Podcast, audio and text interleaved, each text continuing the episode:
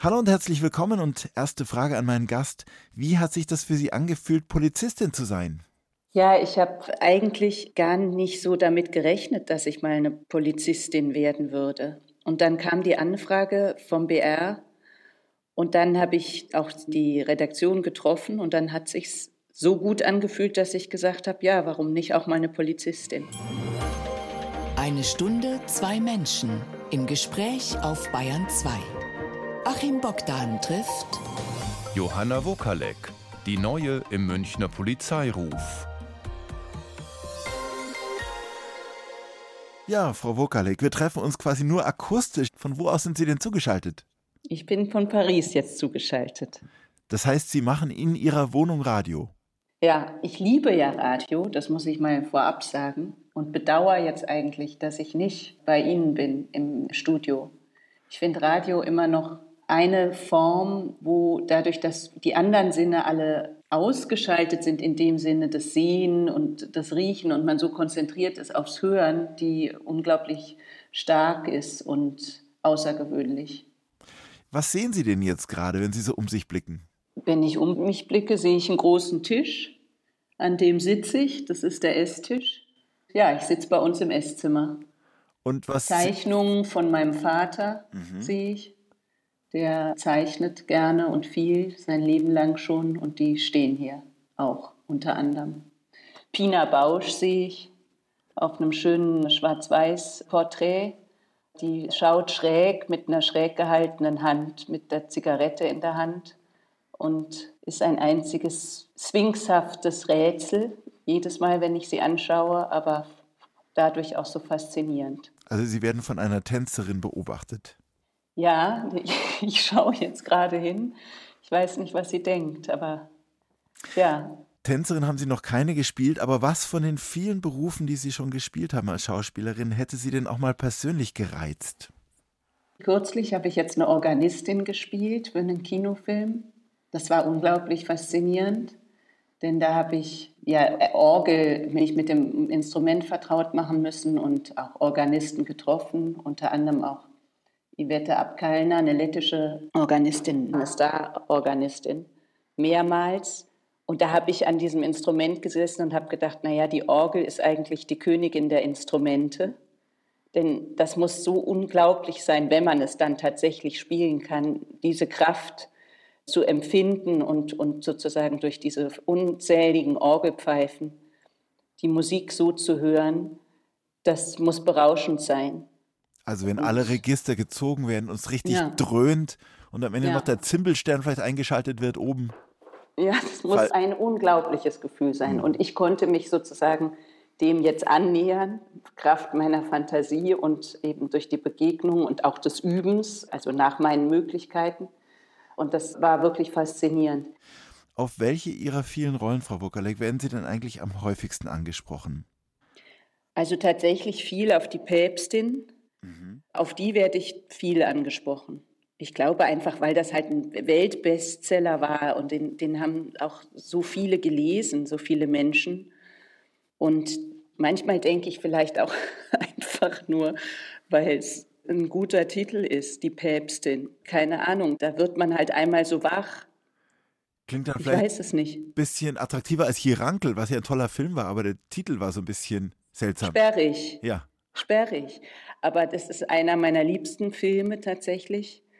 Und ich weiß auch noch, da wurde viel drüber gesprochen, wie immer, über alle Titel, über die Päpstin wurde nie gesprochen, zwecks des Titels. Das war klar, das muss so sein. Aber bei Hiranke wurde viel darüber diskutiert, eben weil der so sperrig ist. Aber irgendwie passt er auch zum Hans Steinbichler, der Titel. Dem Regisseur des Films. Ja. 1 zu 1 der Talk auf Bayern 2. Heute mit Achim Bogdan und meinem Gast, der Schauspielerin Johanna Wokalek, die uns aus Paris, ihrer Wahlheimat, zugeschaltet ist.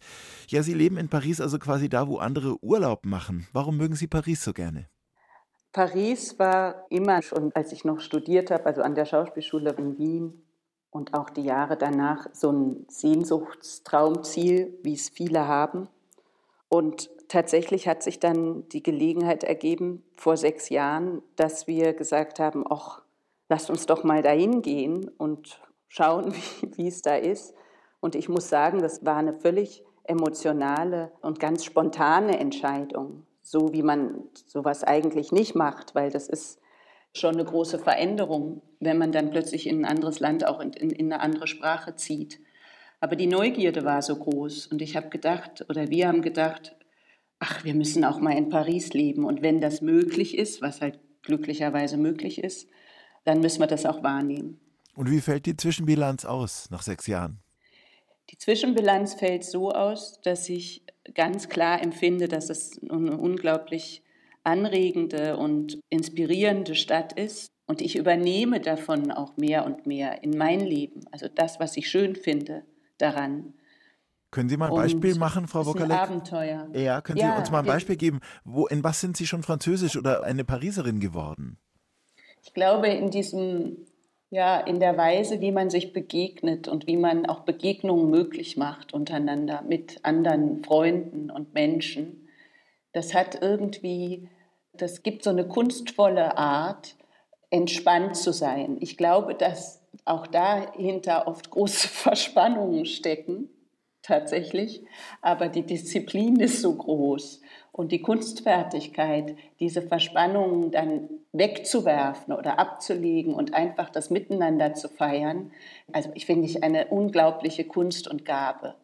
Und das äußert sich darin, dass es eben immer wieder, ja, dass man auch spontan sich miteinander verabredet und trifft und miteinander isst und auch kocht, aber jeder bringt auch was mit und trotzdem ist zeitgleich aber alles irgendwie schon da, wenn man kommt. Und es gibt das Aperitif und klar, ich rede jetzt, wie das Klischee ist, vom Savoir-vivre, aber so ist es eben. Es gibt zum Aperitif irgendwie kleine Dinge und dann redet man auch stundenlang darüber, woher jetzt diese Salami stammt oder dieser Schinken und ob dieser Metzger äh, besser ist als der andere und beim Patisserie, welche Patisserie ist besser für diesen Kuchen und so weiter. Und damit feiert man Genuss und Leben und es gibt kein Erstarren. Vielleicht ist es das. Es gibt nichts Verklemmtes im Miteinander. Es gibt eine große Gewandtheit, die ist einfach, weiß ich nicht, die lernen sie von Kind an vielleicht. Und es gibt einen Fluss im Miteinander. Und ja. in diesem Jahr wurde durch einen Bürgerentscheid wurden die Elektroroller aus Paris verbannt. Diese Mietelektroroller. Wie haben Sie diesen Streit und auch das davor und danach empfunden?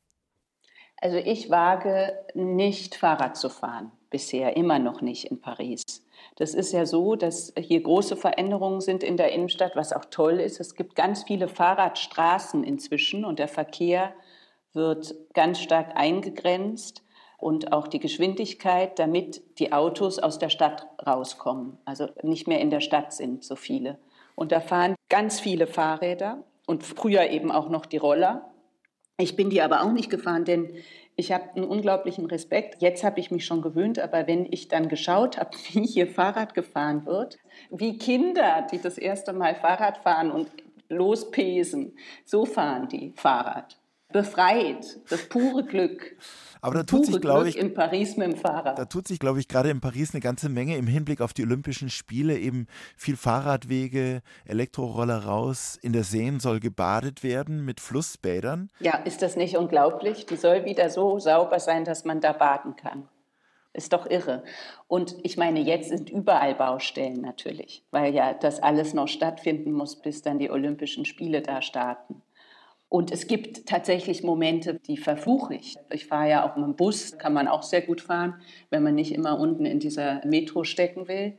Und da gibt es dann so Kreisverkehre, da geht nichts mehr vor, nichts mehr zurück, da steht es einfach. Und das ist grauenhaft, grauenhaft. Wie geht es Ihnen denn eigentlich, wenn Sie jetzt dann aus Paris, aus Frankreich wieder zurückkommen nach Deutschland, beispielsweise jetzt eben für den Polizeiruf in München, wo Sie als Kommissarin tätig sind? Ändert sich dadurch auch Ihr Blick auf Ihr Heimatland Deutschland? Ja, also das ist mit ein interessanter Aspekt daran, sowohl als ich in Wien so lange lebte, ich habe ja fast über 20 Jahre in Wien gelebt, dann waren wir in Hamburg und jetzt in Paris. Und jedes Mal ist der Blick sowohl auf das Land, in dem man lebt, und der Blick auf Deutschland immer wieder anders. Und ich nehme dann auch die jeweiligen Länder anders wahr. Und natürlich habe ich auch immer so ein bisschen diese beobachtende Position. Ja, auch hier in, in Paris, denn ich bin ja nicht Französin. Und das ist aber auch sehr reizvoll, sehr spannend. Und was beobachten Sie da, wenn Sie nach Hause kommen, also quasi nach Deutschland kommen? Gibt es Dinge, die Ihnen jetzt auffallen, die Sie vielleicht stören oder Dinge an der deutschen Mentalität, die Sie jetzt besser verstehen? Also da finde ich, ist es ja schon auch wieder ganz verschieden, ob man jetzt in Berlin ist, in Hamburg oder in München. Und zum Glück ist es ja noch so. Da ist ja jedes Gefühl, finde ich, in den Städten so verschieden, auch in Bezug auf die deutsche Mentalität. Und ich muss sagen, München ist mir sehr nah, vielleicht auch, weil ich ja selber aus Freiburg komme, da ist es auch schon südlicher und weil ich dann in Wien gelebt habe.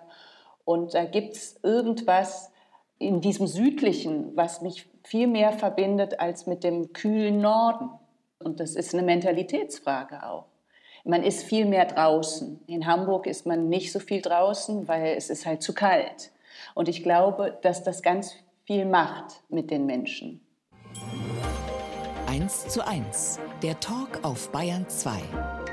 Achim Bogdan im Gespräch mit Johanna Wokalek im Film Päpstin und Terroristin. und vieles mehr.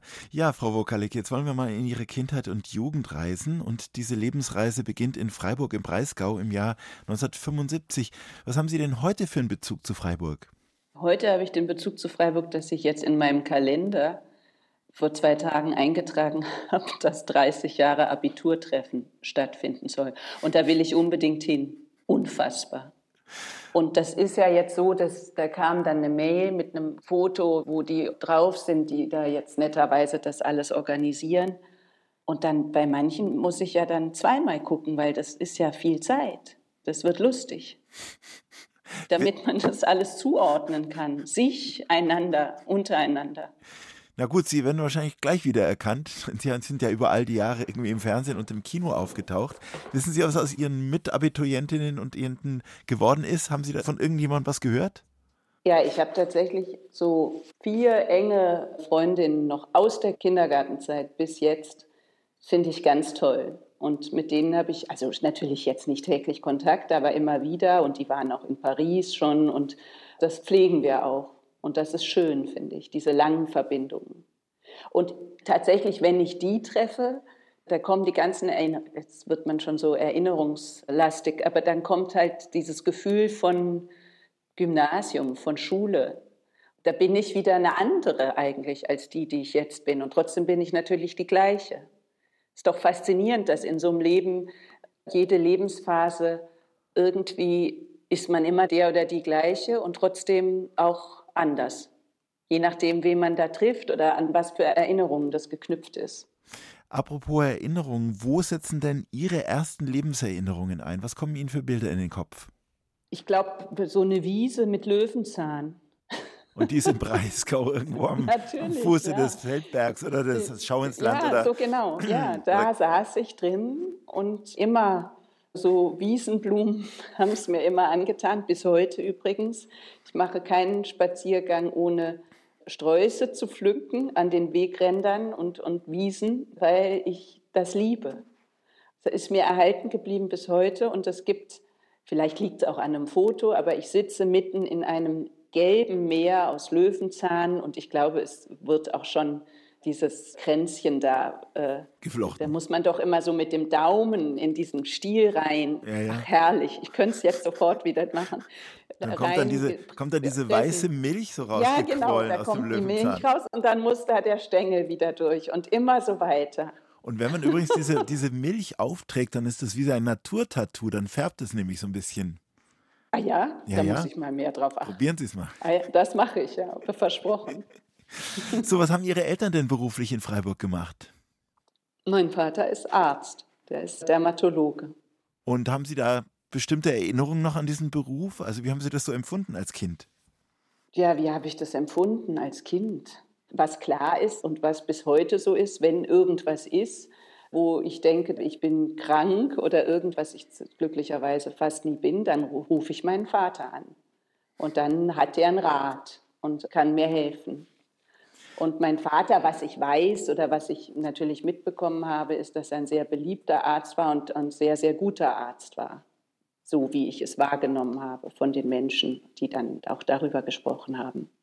Was war denn? Und ich glaube, man ja. muss tatsächlich auch, also wenn ich mir so vorstelle, den Beruf Arzt oder Mediziner, dann muss man dafür auch tatsächlich, wenn man das vollumfänglich sein will, dann muss man dazu geboren sein. Praktisch auch wie vielleicht zur Schauspielerei. Da muss man auch viele Facetten haben oder mitbringen, damit es überhaupt erfüllbar wird, dieses Leben mit dem Beruf.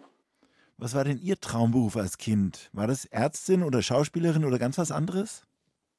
Also ich habe mal einen Roman gelesen als Kind oder als Jugendliche, der spielte in Indien und die Hauptperson war eine Ärztin in Indien. Und da wollte ich immer Ärztin werden, aber nicht etwa in Deutschland, sondern eben in Indien oder weit weg, vielleicht auch in Entwicklungsländern. Keine Ahnung, was für eine groteske romantische Vorstellung ich davon hatte, denn die Realität sieht ja sicher ganz anders aus. Das war so eine Phase, geschuldet einfach dem Lesen dieses Romans. Und dann, ich wollte, glaube ich, immer auf die Bühne, als Kind schon. Immer. Ich fand diese Aufregung, dieses Vorbereiten, auch die Fokussierung, also was für eine wunderbare Chance in unserem Leben und Glück, dass man sich so fokussieren darf auf ein Ziel, mit einer unglaublichen Ausschließlichkeit darauf hinleben darf und kann und muss, bis es dann das Licht der Welt erblickt. Also Ziel in dem Fall dann Theaterspielen in der Schule? Ja, ganz früh schon. Ich habe in der vierten Klasse ein Theaterstück gespielt, das hieß, glaube ich, Hase im Baum, Hecht im Wasser. Keine Ahnung warum. Ich stolper jedes Mal noch über den Titel. Ja, besser als hatte, andersrum, der Hecht im Baum. Ja. und ach so, vielleicht war es sogar andersrum. Das der kann doch sein, dass das absurd, ja, dass das so absurder war. Ich habe das Heftchen noch. Da ist so ein schwarzer, gibt doch Radierungen, ne, wo man das so radiert in die Gummiplatte und dann kommt der Druck, Radierdruck oder wie heißt denn das? Na, vielleicht sogar ein Linoleumschnitt oder so. Ja, also das ist da drauf und da spielte ich in der vierten Klasse die Hauptrolle natürlich schon, gemeinsam mit einem Klassenkollegen, der mich auch einmal schon in der vierten Klasse zum Mittagessen eingeladen hat. Und daran habe ich eine ganz starke Erinnerung, denn in der vierten Klasse schon von einem Jungen zum Mittagessen eingeladen zu werden, war unglaublich. Ja. Ja. Und das hat ja offensichtlich bleibenden Eindruck hinterlassen. Wahrscheinlich wissen Sie sogar noch irgendeinen Satz aus diesem Stück. Nee, leider nicht. Das nicht, okay. Ähm, leider nicht. Aber es war quasi Ausgangspunkt für auch später dann am Gymnasium für Theaterrollen. Also was hat es dann in Ihnen denn ausgelöst, dieses auf der Bühne stehen, aufgeregt sein, einen Text zu sprechen, in eine Rolle zu schlüpfen, Applaus zu kriegen? Was war es denn da? Ich glaube, es war dieses Gefühl, also Schule muss ja sein, natürlich, das ist eben so. Aber ich fühlte mich immer am vollkommensten, also mit mir am konkurrentesten in diesem Spiel auf der Bühne, also im Spiel. Ich glaube auch im Spiel mit anderen Kindern, wenn es nicht auf der Bühne war. Also das Spielen, das war das, was mich so glücklich gemacht hat oder bis heute glücklich macht. Und da habe ich immer sofort, also auch als ich ans Gymnasium wechselte, sofort gesucht, wo kann ich rein, wo kann ich sein, dass ich wieder spielen kann. Und das habe ich mir die ganze Zeit auch bewahrt und da war das auch so, dass vor mir viele Lehrer wussten, dass das mein Weg sein würde. Die sagten dann, ja, das ist jetzt nicht so wichtig, das brauchst du später nicht mehr. Du wirst eh Schauspielerin. Der Mathelehrer zum Beispiel meinte das. Erstaunlich. Und weil ja Ihr Schauspiel inzwischen ja auch im Kino und im Fernsehen stattfindet, wie war da Ihre Wahrnehmung so als Jugendliche? Was war zum Beispiel der erste Kinofilm, den Sie gesehen haben? Ach, das ist ja jetzt eine Lust, das würde ich ja jetzt gar nicht sagen können. Was war der erste Kinofilm? Doch, ich weiß es. Mir fällt es ein. Und zwar war ich wandern tatsächlich in Österreich mit Freunden und wir sahen im Dorf einen Kinofilm und zwar, wie heißen diese Pedrone oder wie heißen das denn? Don Pepone? Dann Don Camillo und Pepone. ja, so. Ich weiß aber nicht mehr wo, in einem kleinen Dorfkino, das war rappelvoll. Und das war natürlich herrlich, denn da war große Party, eine große Sause in dem Kino. Da wurde gelacht und, und mitgefiebert, wie man sich es nur wünschen kann. Das war, glaube ich, tatsächlich mein allererster Kinofilm. Da war ich vielleicht so zehn oder so. Mhm. Ja, und dann, als Sie mit der Schule fertig waren, war es Ihnen auch äh, nicht nur dem Mathelehrer, sondern auch Ihnen klar, wo Ihr Weg Sie hinführen würde? Ja, unbedingt nach Wien. Vielleicht sogar erst nach Wien an die Schauspielschule. Nein, aber ich war einmal in Wien gewesen, tatsächlich auch mit der Schule und wollte unbedingt dahin. Und habe mich da auch das erste Mal beworben und wurde auch genommen. Und bin tatsächlich fest entschlossen. Ich habe tatsächlich einen Koffer gepackt mit allen Sachen, um nach Wien zu reisen. Hatte alles bei mir und habe gedacht, da bleibe ich. Und bin mit dem Zug von Freiburg bis nach Wien gefahren und da geblieben. Musste nicht mehr zurück. Ich hatte meine Sachen schon mit. Also ich, ich höre da eine ganz, ganz große Entschlossenheit heraus. Ja, aber natürlich auch irgendwie, das war auch eine ganz große, es war ein Entschluss. Und ich habe die Erinnerung daran, dass ich dann eine Nacht erst, wie spät auch eigentlich, die Nacht vor dieser Aufnahmeprüfung dachte, ja, aber jetzt hast du ja alles hierher gebracht, was machst du eigentlich, wenn die dich nicht nehmen? Das habe ich mir erst da äh, klar gemacht. Und zum Glück war es dann anders. Eins zu eins, unser Talk auf Bayern 2 heute mit der Schauspielerin Johanna Wokalek, eine Freiburgerin, die in Paris lebt. Und wir waren aber jetzt gerade in Wien stehen geblieben, wo sie sich an der Schauspielschule beworben haben als junge Frau und auch tatsächlich genommen werden. Also, und das, obwohl sie offensichtlich keinen richtigen Plan B hatten. Hm, wie war es dann, angenommen zu sein und an dieser Schule zu sein? dem Max-Reinhardt-Institut? Aufregend in erster Linie. Alles war neu und schön, herrlich. Ich habe zusammen gewohnt mit zwei Studenten, die waren beide nicht Schauspieler. Der eine hat Architektur studiert, der andere Fotografie. Und ich war drei Jahre da zum Studieren. Ich bin dann das vierte Jahr schon weggegangen, weil ich dann das erste Engagement hatte in Deutschland wieder. Aber diese Zeit insgesamt war angefüllt mit so einer Freiheit, Ungebundenheit und unglaublich schönen Energie. Unglaublich intensiv. Ja, Wien ist eh cool. Ja, Wien ist cool. Das stimmt. Wien, du bist ein Taschenmesser, hat mal eine Wiener Band gesungen. Aber da gibt es doch dieses andere Wort dafür, gell, noch. Jetzt fällt mir das nicht ein, mhm. im Dialekt. Vielleicht kommt es nachher wieder. Also. Mhm. Jedenfalls eine aufregende Zeit mit unter anderem Klaus-Maria Brandauer, der als Schauspieler natürlich und als Regisseur sehr bekannt war, weltberühmt war und zugleich aber auch einer der Dozenten an dieser Theaterschule. Also Brandauer, den man unter anderem gesehen hat in Jenseits von Afrika mit Robert Redford. Der Gegenspieler war von Sean Connery im James Bond. Was war das für eine Begegnung und wie groß war der Respekt vor einem Mann, der ja wirklich äh, weltberühmt war zu diesem Zeitpunkt? Ja, da war natürlich auch eine Bewunderung. Ne? Also Out of Africa, das fand ich unglaublich, was er da gespielt hat, finde ich bis heute. Und ich glaube, das Wesentliche an Schauspielschulen ist einfach, oder war es damals, jetzt weiß ich nicht, wie es jetzt ist, dass ich die Fähigkeit entwickeln musste oder jeder, sich zu behaupten und seinen Raum auch zu bewahren gegenüber von anderen Künstlern oder eben äh, Kollegen und Kolleginnen, die selber ein großes Charisma haben und eine große Ausstrahlung.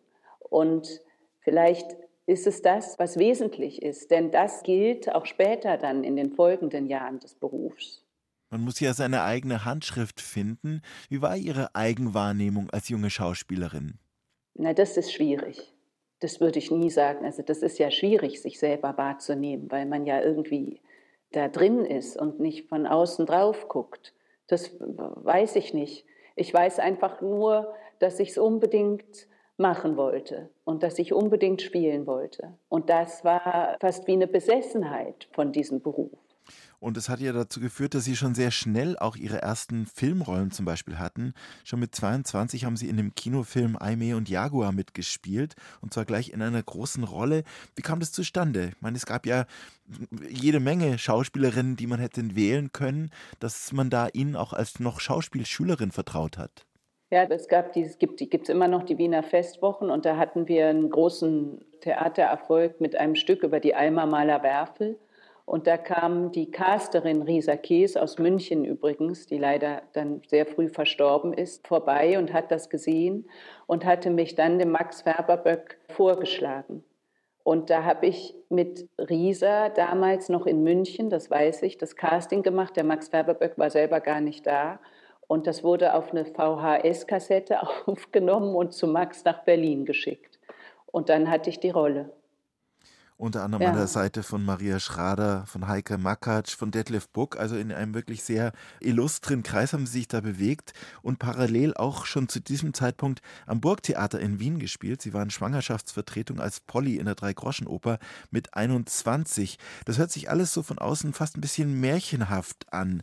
Wie hat sich denn angefühlt für Sie, Schauspielschülerin und zugleich schon auf vielen Ebenen schon voll im Einsatz? Ja, wenn das so strudelt um einen rum oder wie das damals war, und ich war ja sozusagen im Auge dieses Sturms, im Zentrum dieses Sturms, dann ist auch da wieder die Wahrnehmung gar nicht so, wie sie jetzt von außen ist, wenn ich das höre. Da war einfach ununterbrochen zu tun, ununterbrochen zu arbeiten und ununterbrochen Neues. Und das war natürlich beglückend, aufregend, aber auch mit Ängsten verbunden, mit Ängsten vor dem Scheitern, mit allem, was so dazugehört zu solchen Phasen. Ja. Und dann 2003 Hirankel, wir haben es vorher schon erwähnt, ein Film, mit dem Sie richtig bekannt wurden. Bayerischer Filmpreis für Sie, Grimme-Preis für das Team. Da an der Seite von Sepp Bierbichler, Peter Simonischek und auch Barbara Sukowa. Ein ja, düsterer Heimatfilm, würde ich sagen, über Schuld, über Liebe, Betrug. Was haben Sie für Erinnerungen an Hirankel? Ja, das war auch die Risa Kees tatsächlich, die mich da dem Hans Steinbichler vorgeschlagen hatte. Ich finde diese Besetzung, der Peter Simonischek ist ja jetzt erst kürzlich verstorben. Die Besetzung war unglaublich. Also der ganze Cast war einfach fantastisch für diesen Film.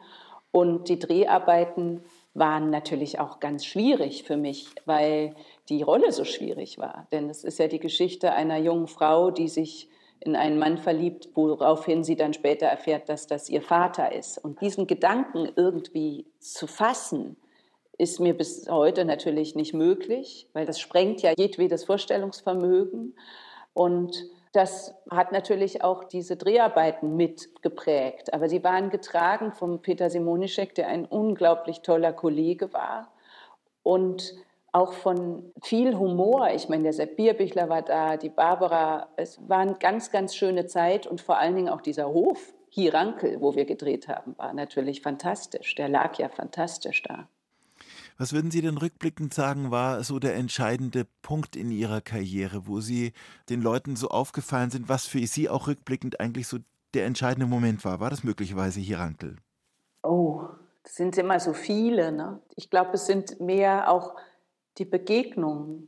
Ich merke immer, dass immer mehr, je länger ich das mache, dass eigentlich ja nicht, also klar, es gibt die Ergebnisse von dem, die dann zu sehen sind. Und das ist ja auch wichtig, aber viel wichtiger, und das ist es auch im Rückblick, sind die Menschen, die ich getroffen habe und mit denen ich zusammenarbeiten durfte und hoffentlich dann weiterhin auch kann. Und da sind es einige, verschiedene. Also es ist nicht tatsächlich, für mich ist jetzt, finde ich, in dieser Kraft Hirankel zum Beispiel und in dieser Unbedingtheit des Erzählenwollens, die der Hans da hatte mit uns, ein ganz, ganz starker Film. Aber da gibt es dann wieder andere Begegnungen, die sind auch genauso wichtig. Wenn Sie uns mal von außen erklären sollten, was am Schauspielberuf auch schwierig ist, möglicherweise, neben den äh, schönen Seiten, die Sie ja uns auch schon erzählt haben. Aber was ist denn schwierig? Ich stelle mir vor, man muss auch warten können. Warten, dass Rollen kommen, warten beim Dreh und dann trotzdem auf Anhieb präsent sein. Was ist aus Ihrer Sicht die größte Schwierigkeit Ihres Berufes? Naja, das Schwierigste und aber auch das Spannendste daran ist, ist ja, dass wir immer unter Menschen sind miteinander. Und das Schöne ist, wenn die Kommunikation, also das Miteinander, mühelos möglich ist. Am schönsten ist es, wenn sich die Auffassungen über etwas teilen, wenn man die miteinander teilt und einer Meinung ist oder aber der andere so gekonnt und überzeugend und klug vermitteln kann, warum es anders sein sollte. Also das ist zugleich das Schönste, finde ich, an diesem Beruf, das Miteinander, aber auch manchmal das Schwierigste.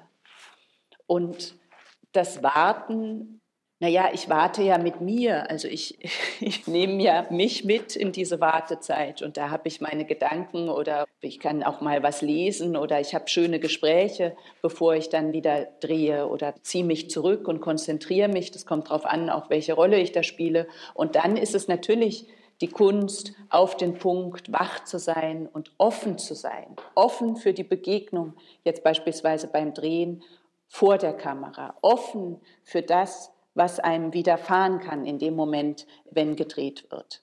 Auch mit dem Partner oder der Partnerin, mit der man spielt. Mit dem Raum.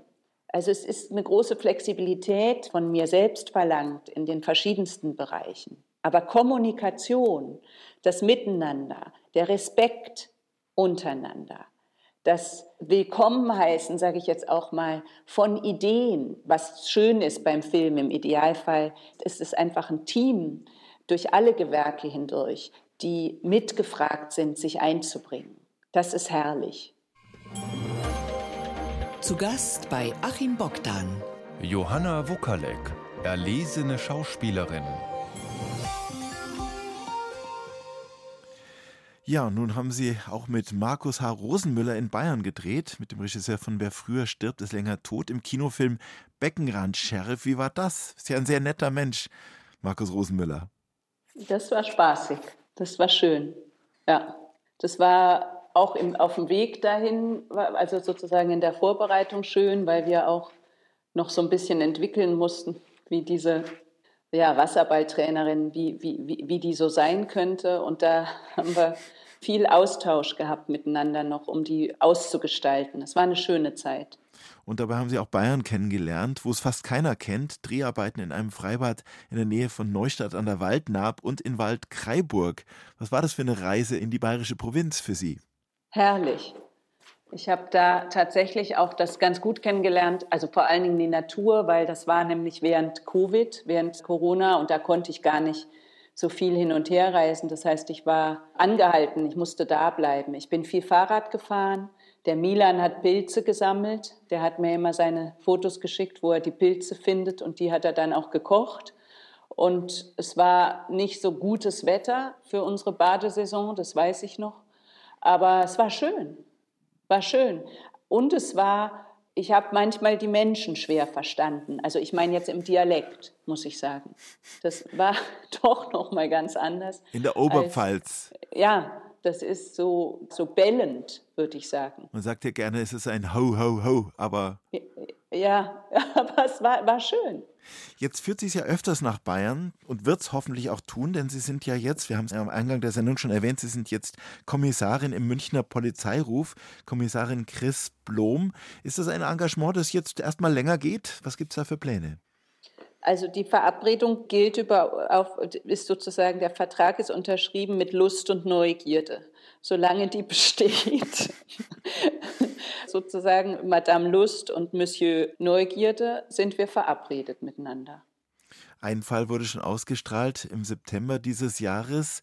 Da wurden sie quasi etabliert. Das Ganze hat an einer Uni gespielt. Es ging auch viel um Gender. Es ging um, also all diese Fragen. Was haben Sie für ein Echo bekommen auf diesen ersten Film?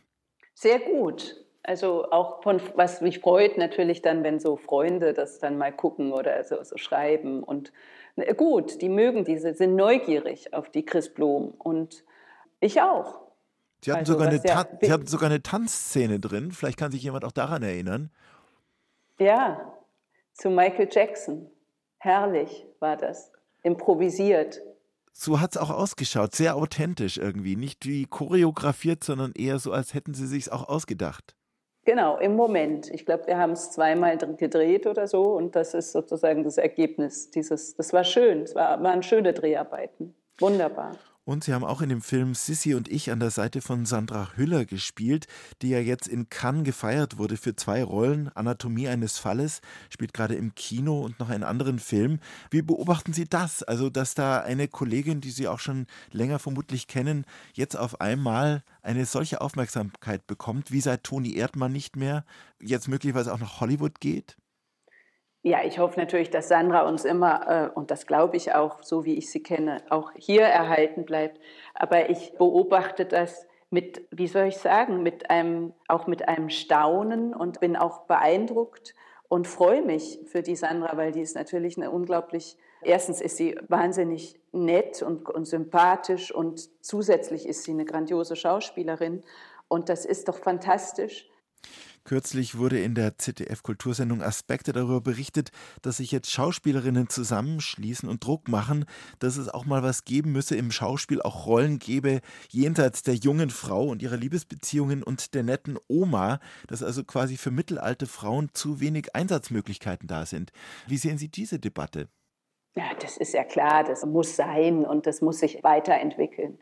Ganz viel muss sich da weiter tun. Und ich habe aber auch was ich feststelle, wenn ich mit Frauen drehe oder ja, die noch mal viel jünger sind als ich, da hat sich schon ganz viel getan, auch in dem Selbstverständnis wieder. Das wird da teilweise alles gar nicht mehr diskutiert. Das ist völlig klar, dass die Frauen genauso da sein müssen und ihre Berechtigungen haben. Also das ist ja sowieso klar wie die Männer. Aber ich finde, es muss diese Erweiterung jenseits von, was Sie gerade aufgezählt haben, die findet statt und muss stattfinden und wird stattfinden, weil das gar nicht aufzuhalten ist und weil das notwendig ist. Und umso besser, wenn wir Frauen uns miteinander auch zusammentun, wobei ich damit nicht meine, dass wir die Männer ausschließen. Das interessiert mich auch nicht. Ich möchte mit, genauso mit den Frauen wie auch mit den Männern weiter zusammenarbeiten, möchte aber unbedingt auch gerne viel mit Frauen arbeiten und erwarte aber auch von den Männern, dass diese Selbstverständlichkeit, dass man auf einer Augenhöhe und mit der gleichen Kollegialität miteinander umgeht, dass man jenseits des Geschlechts, sag ich jetzt mal, künstlerisch miteinander arbeitet. Und zwar für die Sache, ohne dass es diese Hürden gibt, zwischen Mann und Frau oder auch Macht, Machtfragen sich da auftun. Das muss einfach selbstverständlich sein und da müssen alle ihre Schritte entsprechend machen. Das kann nicht sein, dass das noch Thema ist. Das finde ich schrecklich, wenn ich sowas spüre. Das stört mich wahnsinnig. Frau Wokalek, Sie kommen im Januar 24 nach München für ein besonderes Projekt gemeinsam mit Martina Gedeck. Was ist das für ein Projekt? Ja, das ist ein ganz schöner Briefwechsel, wo wir auch dann bei zwei ganz wunderbaren Frauen sind, starken und mutigen Frauen zwischen Brigitte Reimann und Christa Wolf. Der heißt Sei gegrüßt und lebe. Und innerhalb, wenn man diesen Briefwechsel hört, dann erfährt man von diesem intensiven Leben, was die beiden in der DDR damals geführt haben, mit den ganzen Konflikten und dem Ringen, ihren jeweils eigenen Weg zu verfolgen. Und die ermutigen sich gegenseitig dafür und man tritt mit denen ein in diesen Alltag dieses Schriftstellerlebens dieses angefochtenen Schriftstellerinnen-Daseins in der DDR. Sie tun das auf einer Bühne, in dem dieser Briefwechsel gelesen wird, im Münchner Prinzregententheater. Ja, sagen Sie uns noch, was Sie dazu angetrieben hat, dass Sie diese ja auch so ein bisschen versteckte Geschichte oder diesen Briefwechsel, ein Teil quasi deutscher Geschichte, äh, sich rausgesucht haben. Warum war Ihnen das wichtig, auf die Bühne zu bringen? Es war tatsächlich, ich lese zusammen mit der Martina Gedeck und wir hatten verschiedene Dinge überlegt und haben uns dann zu diesem Briefwechsel entschlossen, weil er in der Erfahrung, wenn die Zuschauerinnen und Zuschauer ihn hören, ebenso berührend ist und weil er etwas erzählt vom Alltag und vom Leben von zwei Schriftstellerinnen. Und ich bin sowieso jemand, ich bin fasziniert von der Sprache und auch von verschiedenen Autorinnen und Autoren, von der Literatur überhaupt. Und ich finde, dieser Briefwechsel bietet sich da an. Ich glaube auch, dass dadurch, dass ich die Franziska Linkerhand schon gelesen hatte, den großen Roman, einen der großen von Brigitte Reimann, und Martina bereitete sich vor auf einen Kinofilm für Christa Wolf, hat sich es einfach angeboten, dass wir das gemeinsam machen. Also 24.01.24 kann man sich gut merken. Im Münchner Prinzregententheater Martina Gedeck und Johanna Wokalek. Sei gegrüßt und lebe ein Briefwechsel von Brigitte Reimann und Christa Wolf, zwei große Schriftstellerinnen der DDR, auf der Bühne zu sehen. Zum Abschluss, Frau Wokalek, gibt es noch einen unerfüllten Traum in Ihrem Leben? Möglicherweise ein Buch schreiben, so wie das ja auch schon Schauspielkollegen von Ihnen gemacht haben, wie Edgar Selge oder Joachim Meyerhoff. Einen unerfüllten Traum. Ich habe viele Träume, die einfach so weiter blubbern sollen. Ich kann Ihnen jetzt keinen konkreten nennen als unerfüllt. Ich habe viele unerfüllte Träume. Ich träume einfach. Hauptsache es blubbert. ja, es soll blubbern. Ich sage Dankeschön nach Paris. Das war unser Talk mit Johanna Wokalek, der Schauspielerin, zum Nachhören als Podcast in der ARD Audiothek. Da gibt es auch jede Menge andere Angebote. Wenn Sie zum Beispiel in die Klassikwelt eintauchen wollen, dann empfehle ich den Klavierpodcast von Igor Levit und Anselm Zibensky. Da wird nicht nur über Musik geredet, sondern auch spontan am Flügel gespielt. Wäre auch was für Sie, Frau Wokalek. Ihr Mann ist Dirigent. Ja, aber genau. Ja, aber ich möchte nicht dazu verdonnert sein. Das wäre der Albtraum, dass ich unter dem Dirigat plötzlich meines Mannes eine, eine schwere Symphonie spielen müsste. Da würde ich scheitern. Kläglich, Wobei ich Klavier ja äh, spiele, aber auf einem ganz anderen Niveau. Eins zu eins der Talk nachzuhören, wie immer in der ARD Audiothek. Dort gibt es unter anderem auch die Radioreisen zu finden. Auch das lohnt sich nachzuhören. Ihnen, liebe Hörerinnen und Hörer, wünsche ich jetzt noch einen schönen Abend. Ihr Achim Bogdan.